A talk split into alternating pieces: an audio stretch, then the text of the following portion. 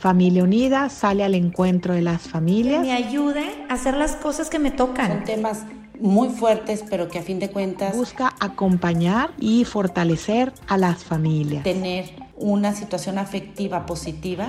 Y así Familia Unida se acerca a las diferentes etapas de la vida.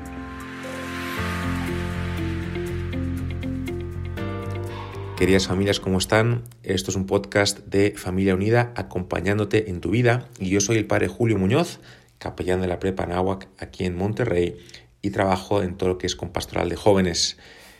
Me han invitado a compartir con ustedes esta reflexión breve de, de Domingo de Resurrección y quería sencillamente leer con ustedes el pasaje del Evangelio de Juan que se encuentra al final, capítulo 21, y que cuenta la aparición de Jesús a las orillas del lago de Tiberíades, a los apóstoles cuando estos se encuentran decepcionados por todo lo sucedido. Lo voy a leer brevemente con ustedes y, les voy a compartir dos o tres reflexiones que puedan ayudarnos a vivir este día con particular gozo, con alegría, con muchísima gratitud por este misterio pascual y que alimente su vida cristiana y la familia en el, en el hogar. Dice así el Evangelio según San Juan capítulo 21. Después de esto se manifestó Jesús otra vez a los discípulos a orillas del mar de Tiberíades y se manifestó de esta manera. Estaban juntos Simón Pedro, Tomás llamado el mellizo, Natanael, el de Caná de Galilea, los de Zebedeo y otros dos de sus discípulos. Simón Pedro les dice, voy a pescar. Le contestan ellos, también nosotros vamos contigo. Fueron y subieron a la barca, pero aquella noche no pescaron nada. Cuando ya amaneció estaba Jesús en la orilla, pero los discípulos no sabían que era Jesús. Les dice, muchachos, ¿no tienen nada que comer? Le contestaron, no. Él les dijo, echen la red a la derecha de la barca y encontrarán. La echaron pues y ya no podían arrastrarla por la abundancia de peces.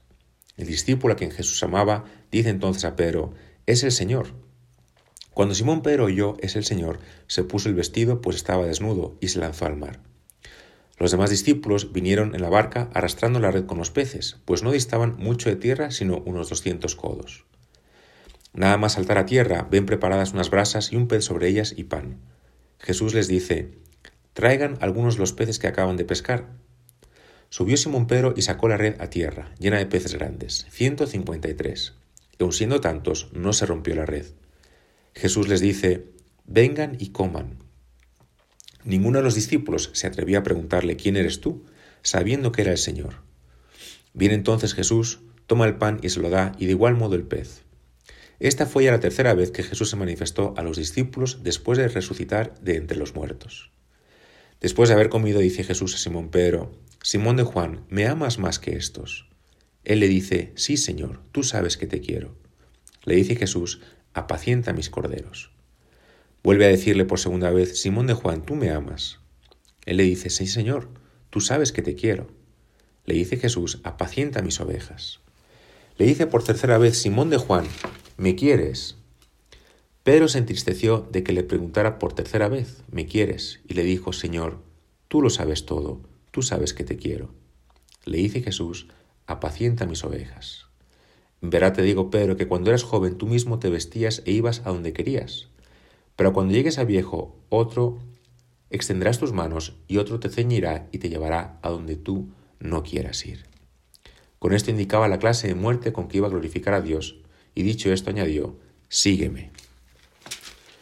Queridas familias, es un pasaje lleno de simbología, lleno de momentos entrañables y profundamente humanos. A veces se nos olvida contemplar la belleza humana de Cristo, no solo su belleza espiritual como Hijo de Dios, sino la belleza de su personalidad humana.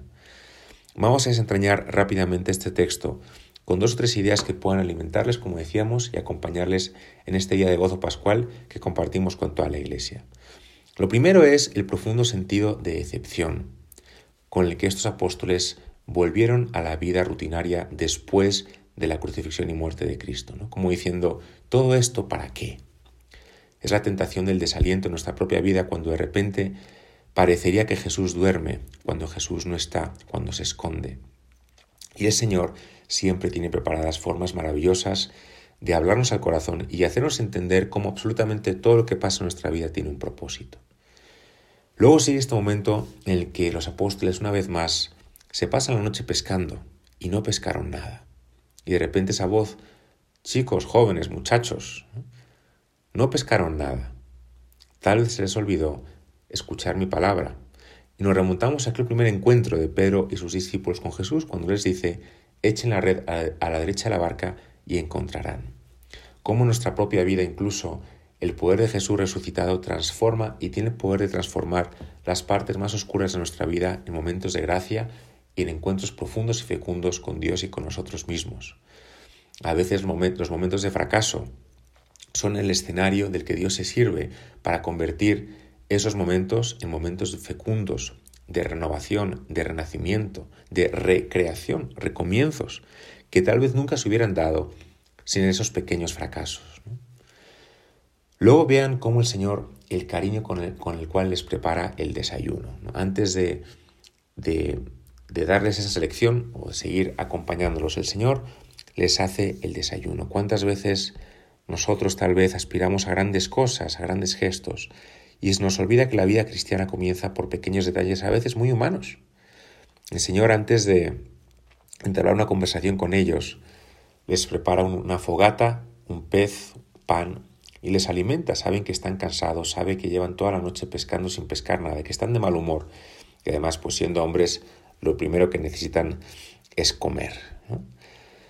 En nuestra propia vida a veces queremos dar saltos demasiado grandes y dejamos de lado los pequeños gestos tan llenos de humanidad, de cariño, que tienen el poder de transformar absolutamente, todas las circunstancias y las situaciones de la vida.